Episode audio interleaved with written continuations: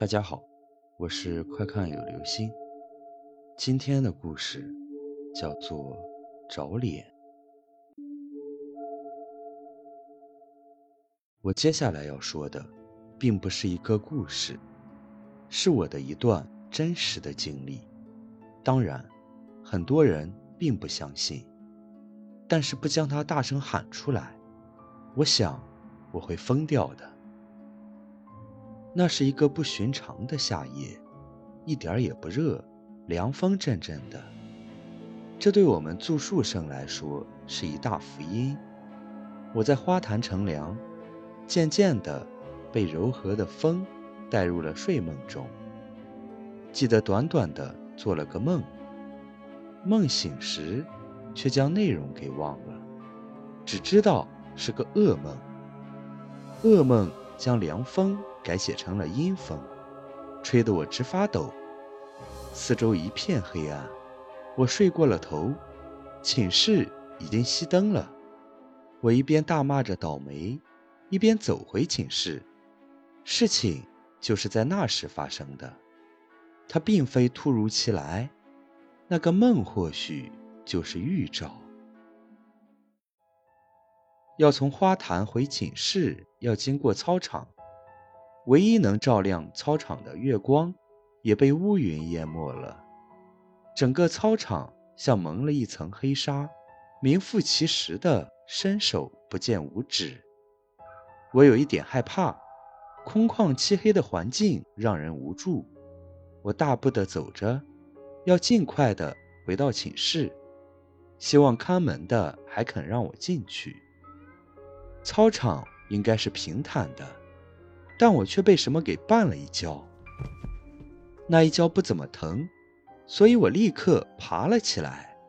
身后突如其来的身影吓了我一大跳，好痛，好痛啊！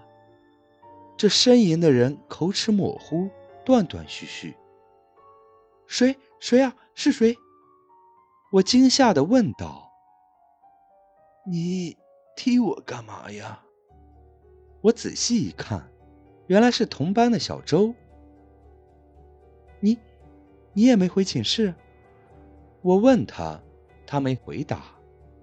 不对呀，你不是不住宿舍的吗？我来找东西。小周回答。那么晚了，你找什么啊？因为多了一个人，我也不怎么怕了。脸？什么？我的脸，他说的很平静，很严肃。我不由自主的往他脸上瞄了一眼，他的脸很惨白，却还好好的在他该在的地方。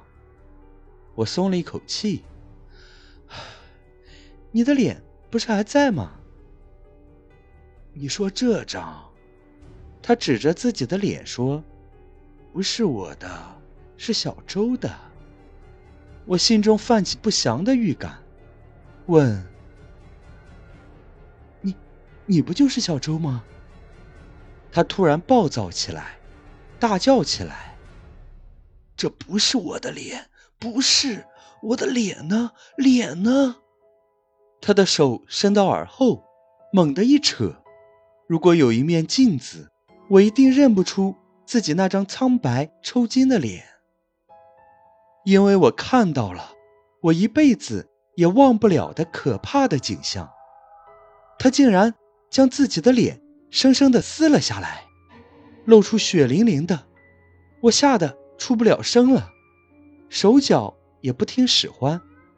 小周指着我的脸，突出的眼球显得无比的贪婪，大吼道：“这才是我的脸，还给我，把脸还给我！”说着，伸手来撕。我反应过来躲闪时，脸上已传来一阵剧痛。我立刻转身，没命的往黑暗中跑，没有一点方向感，直到用尽最后的力气。第二天早上醒来时，我躺在离学校三千米外的花园里。昨晚的一切像一场梦。唯一能证明它发生过的，是我脸上五道长短不一的伤痕。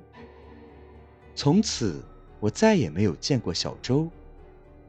但或许有一天他会再出现，来要我的，或是别人的脸。但愿你的脸不是他想要的。